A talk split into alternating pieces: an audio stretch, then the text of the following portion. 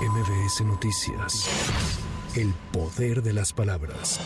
En la conferencia matutina desde Palacio Nacional, el presidente López Obrador insistió en que los jueces y magistrados sean elegidos mediante voto popular y pidió impulsar esta iniciativa de reforma para limpiar a los poderes judiciales de todos los estados de la República. El pueblo, claro que sabe, si el pueblo es el soberano y es el pueblo muy consciente, muy inteligente, es un pueblo sabio el pueblo de México. No es, se hace la promoción como campañas y a ver quién es, de dónde viene, qué estudió. Y lo que estamos planteando no es que los que ya fueron no participen, no, que puedan participar todos, los que están, que sean candidatos, pero que entren nuevos y que sea la gente la que los elija.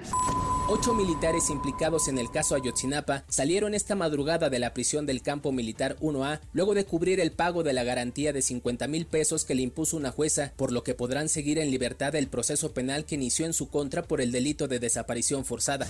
Una juez de distrito le concedió la suspensión provisional a Emilio Lozoya contra la resolución que le negó el cambio de la medida cautelar por el caso Odebrecht. Sin embargo, el ex servidor público deberá permanecer en prisión, ya que la suspensión solo es para el efecto de que su libertad quede a disposición del juzgado de amparo. El INEGI informó que en la primera quincena de enero el índice nacional de precios al consumidor presentó una variación de 0.49% respecto a la quincena anterior, con lo que la inflación general anual se ubicó en 4.9%. Además, el instituto indicó que en noviembre del año pasado el indicador global de la actividad económica disminuyó 0.5% a tasa mensual.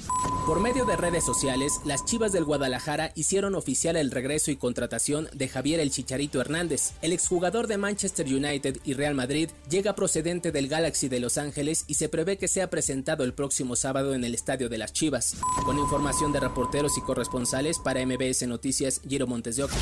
MBS Noticias. El poder de las palabras.